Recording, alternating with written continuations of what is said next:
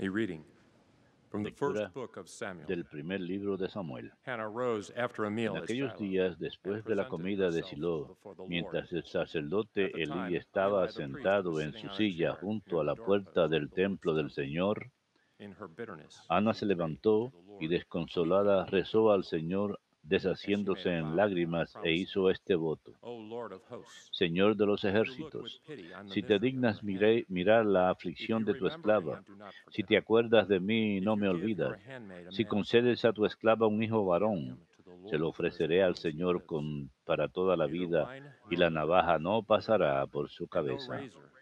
Mientras repetía su oración al Señor, Elí la observaba. Ana hablaba para sus adentros. Movía los labios sin que se oyera su voz. Eli, creyendo que estaba borracha, le dijo, ¿Hasta cuándo vas a seguir borracha? Devuelve el vino que has bebido. Ana respondió, no es eso, Señor. No he bebido vino ni licores. Lo que pasa es que estoy afligida y me desahogo con el Señor. No me tengas por una mujer perdida, Que hasta ahora he hablado movida por mi gran desazón y pesadumbre. Entonces dijo Elí, vete en paz, que el Señor de Israel te conceda lo que le has pedido. Y ella respondió, que tu sierva halle gracia ante ti. She went to her quarters La mujer se marchó, comió y se transformó su semblante. A la mañana siguiente madrugaron, adoraron al Señor y se volvieron.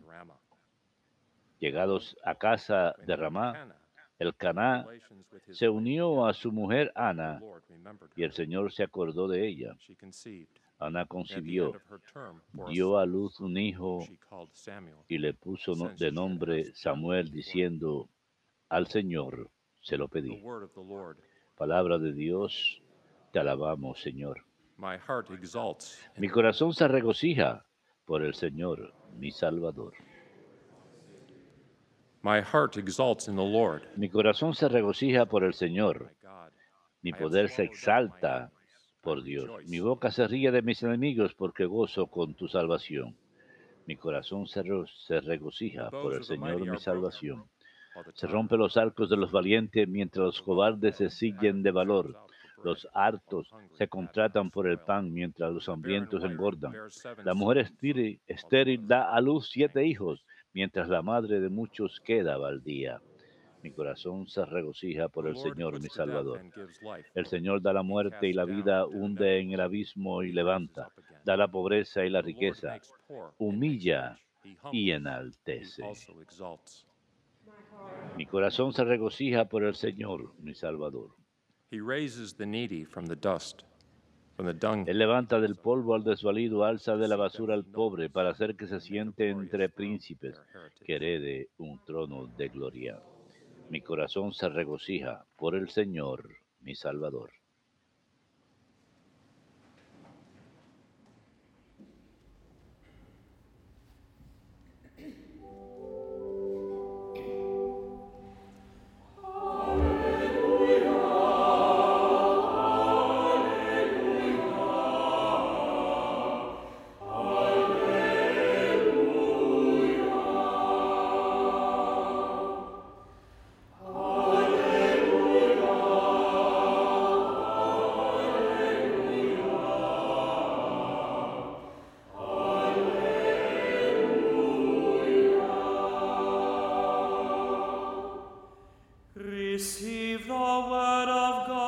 Reciban la palabra de Dios no como palabra humana, sino como palabra divina, tal como es en realidad.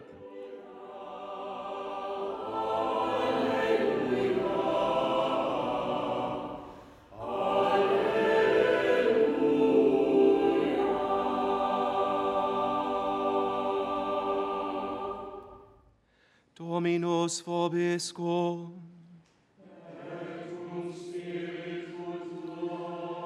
Lectio Sancti Evangelii secundum Marcum.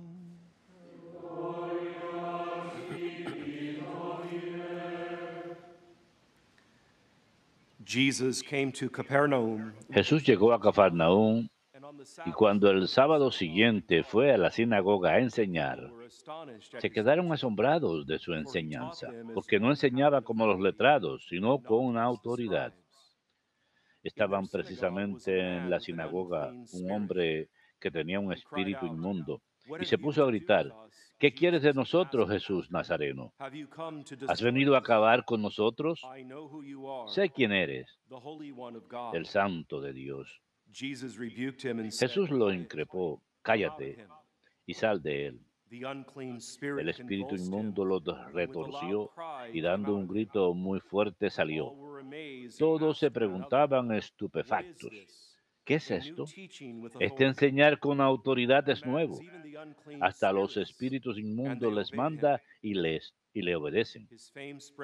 Su fama se extendió enseguida por todas partes, alcanzando la comarca entera de Galilea.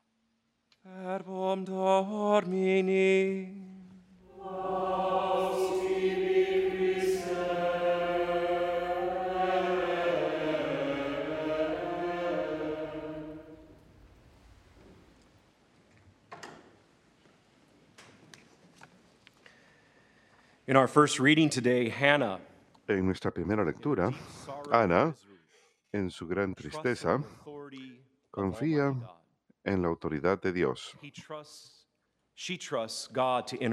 Ella confía que Dios intervendrá en su vida.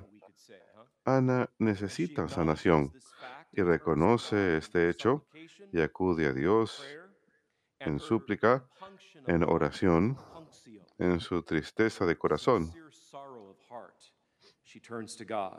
Acude a Dios.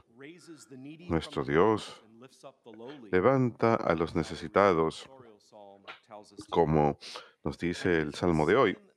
Y es esta misma autoridad divina a la que acude Ana en nuestra primera lectura, y que también el Salmo menciona en Samuel, es esa misma autoridad divina y poder de sanación de Dios que está presente en Jesucristo, que le faculta para expulsar espíritus inmundos y nos enseña el camino a la salvación, la misma autoridad,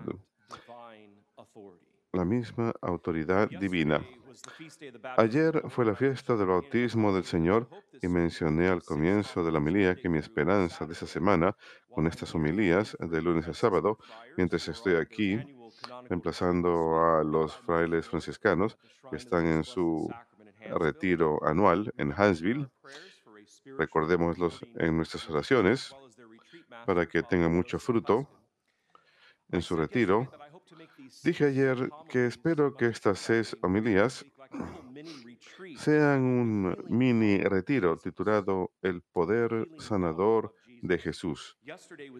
Ayer fue el bautismo de Jesús y titulé la homilía de ayer El bautismo del Señor. Su ministerio público comienza porque es una epifanía, una aparición, una manifestación de su vida pública adulta y ahora su bautismo lleva a su ministerio público de tres años que comienza con sus sanaciones, específicamente con la expulsión de un espíritu inmundo. Así que la segunda homilía de hoy se llama Los poderes sanadores de Jesús y sus milagros. Y mañana veremos incluso más milagros, por ejemplo, sanaciones físicas. Pero hoy hablamos del poder sanador de Jesucristo y milagros en general, pero la expulsión de un espíritu inmundo en particular. Y es esta misma autoridad divina que Dios Todopoderoso tiene para sanar, para sanar, para también expulsar espíritus inmundos y sanar emocionalmente y físicamente. El Papa San Leo Magno vinculó el sacramento del bautismo con una vida virtuosa, a diferencia de una vida pecadora que le encanta al diablo, y dice lo siguiente, San Leo Magno, a través del sacramento del bautismo ahora se han convertido en templos del Espíritu Santo.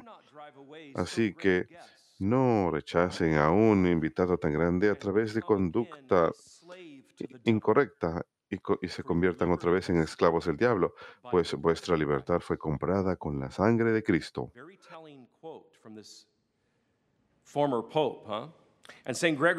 Y San Gregorio Nacianceno, a quien también cité ayer, dijo lo siguiente, vinculando el sacramento del bautismo, específicamente el bautismo de Cristo con el nuestro, pero también acerca de la importancia de vivir una vida virtuosa. Dijo, hoy rendamos honor al bautismo de Cristo y celebremos esta fiesta en santidad. Sean purificados completamente y continúen siendo purificados en sus propias vidas. Nada le da tanto placer a Dios como la conversión y salvación de todos. Pues, por quienes todas palabra y revelación suya existen. Él quiere que se conviertan en una fuerza de vi- vida para toda la humanidad. Quiere que sean luces en el mundo. Deben ser luces radiantes, junto a Cristo, la gran luz misma, bañados en la gloria de Él, que es la luz del cielo. Pero aquí está lo importante, si no somos sanados emocionalmente especialmente, no podemos ser esa luz que nos llama a ser Cristo. La sanación es muy importante y hacemos un llamado a esta autoridad divina para que nos sane. ¿Y qué es lo que sana Jesús? Ya mencioné algunas categorías, sanaciones físicas, por ejemplo, o emocionales, pero aquí les doy una breve lista. Él sana la enfermedad del pecado, tanto personal como social. El catecismo es muy claro que las estructuras del pecado en la sociedad, hay ciertas cosas que pasan por las cortes que son inmorales. Al final, si uno se remonta lo suficiente, se remonta al pecado personal. Es ahí donde se encuentran las verdaderas estructuras del pecado social, primero que nada del pecado personal. Jesús tiene el poder de sanar la enfermedad del pecado, tanto personal como social. Él puede, por su autoridad divina, como segunda persona de la Santísima Trinidad, Dios mismo, voltear las cosas según su santísima voluntad. Él sana la desesperanza, Él sana la soledad, Él sana las heridas emocionales, Él puede sanar las dolencias físicas, las enfermedades. También puede sanar aquello que está roto, por ejemplo, relaciones. Puede sanar nuestra relación con Dios, puede sanar nuestra relación con los demás e incluso puede sanar nuestra relación con nosotros mismos. Hay muchas personas que no se aman a sí mismas, están heridos internamente. ¿Por qué sana Jesús? Es una pregunta diferente. Acabo de responder qué es lo que sana y les he dado una lista de categorías que no es la lista completa. Pero ¿por qué sana? Por esas razones, no es una lista completa. Él sana para revelar su compasión por la humanidad. En San Marcos 1.41 leemos lo siguiente. Y Jesús, movido por compasión, extendió su mano y tocó al leproso y le dijo, sí, quiero, queda limpio.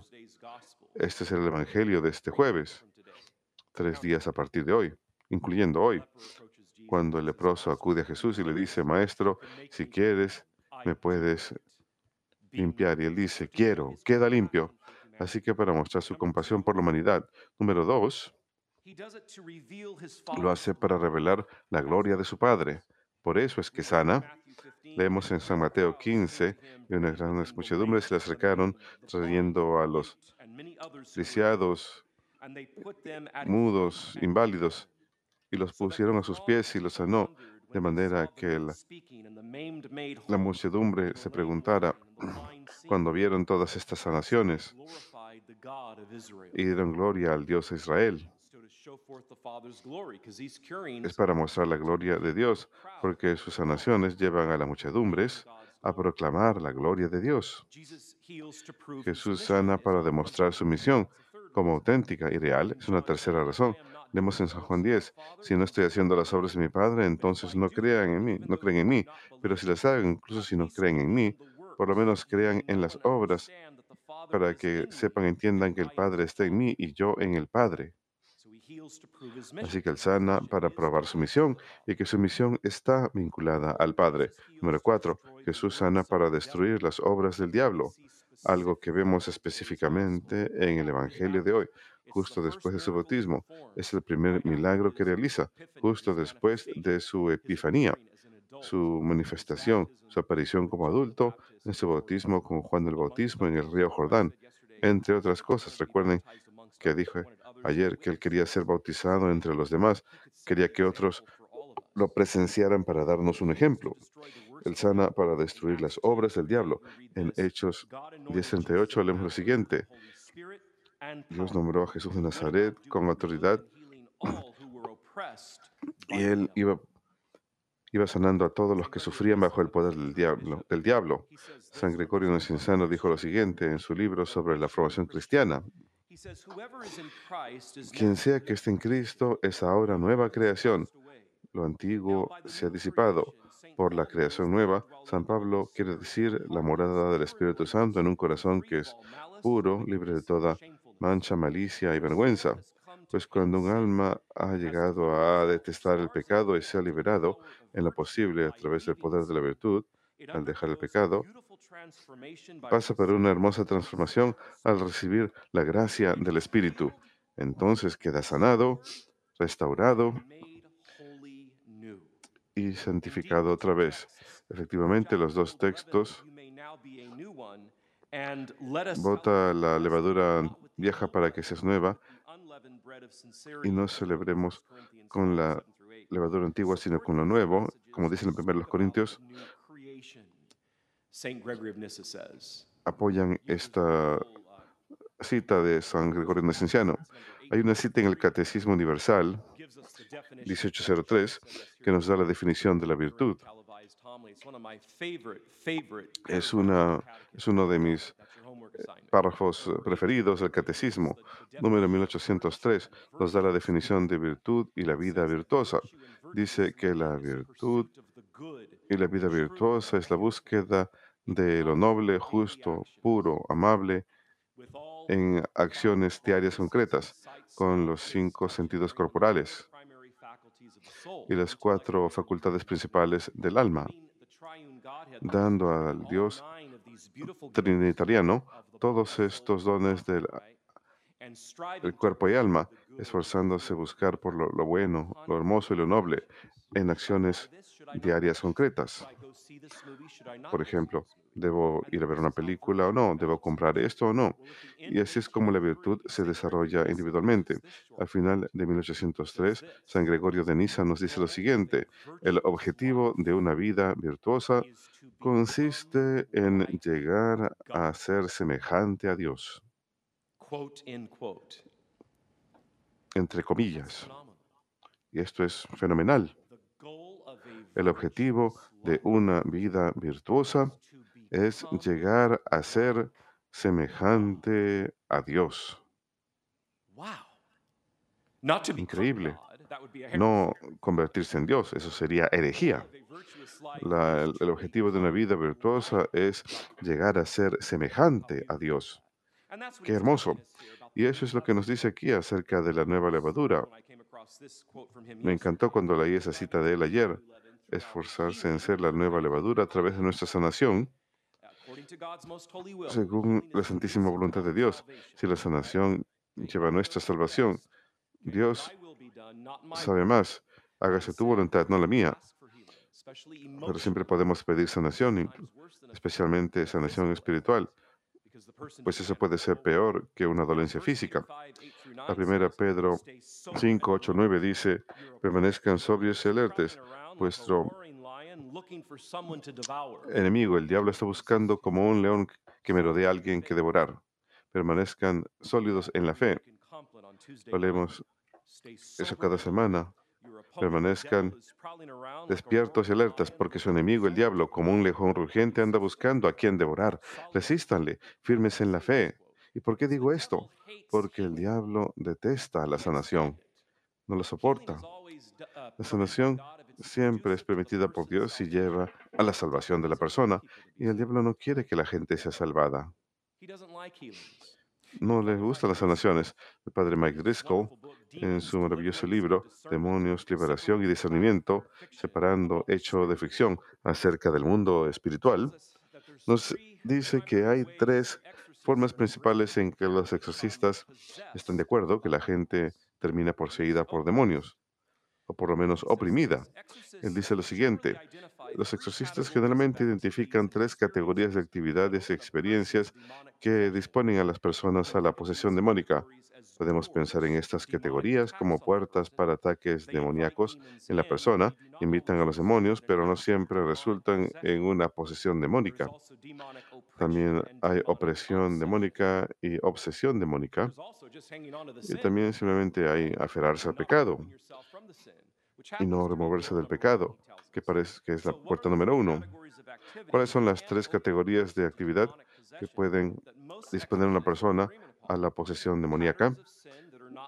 Pautas de pecado que no se dejan, pautas de pecado, lo oculto y ser víctima de trauma. Esa última suena duro porque las personas es una víctima después de todo, no es culpa de ella. Bueno, es un tema de sanación.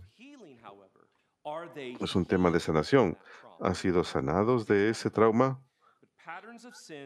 Pero pautas de pecados, lo oculto, y actividades ocultas y ser víctimas de trauma. El padre Mike Driscoll dice, la primera categoría habla de las pautas del pecado. Eso no quiere ser, decir simplemente ser pecador, pues todos somos pecadores.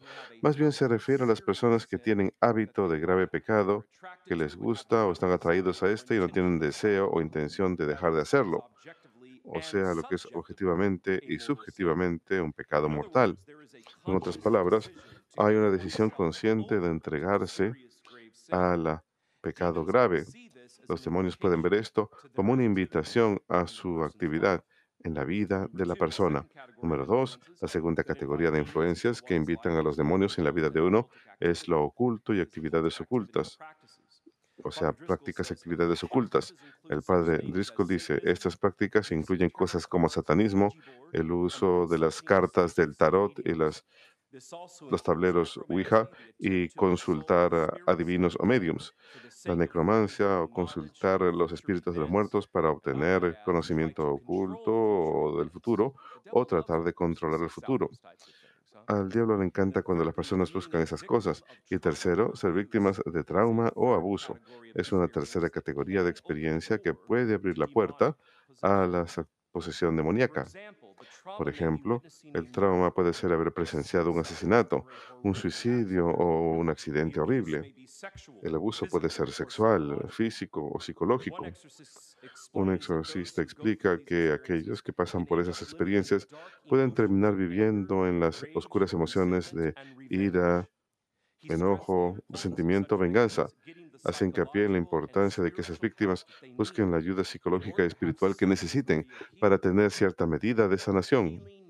La sanación necesita ocurrir. Si esas personas no reciben la ayuda psicológica y espiritual y sanación que necesitan, esas emociones pueden debilitar su relación con Dios y simultáneamente pueden ser una apertura una relación con espíritus malignos, ya sea a través de posesión directa, opresión, obsesión o sencillamente malas influencias en general.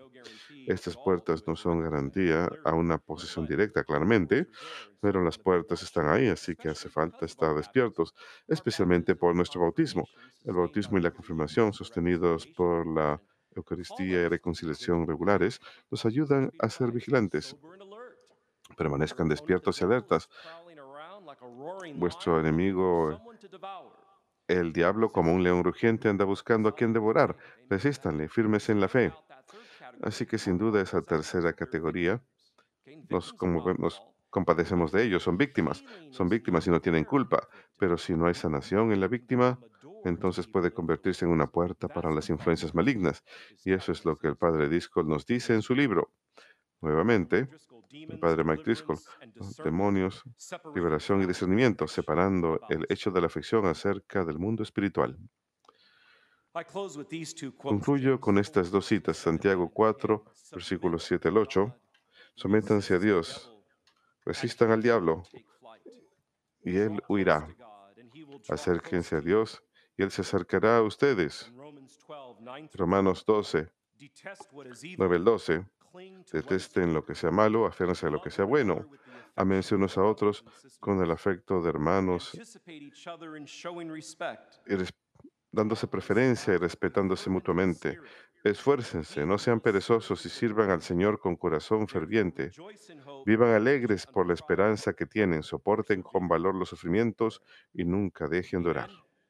Amén. Amén. Así pues, el primer milagro público de Jesús en San Marcos, inmediatamente después de su bautismo, que inaugu- inaugura sus tres años de ministerio público, es la expulsión de un espíritu inmundo.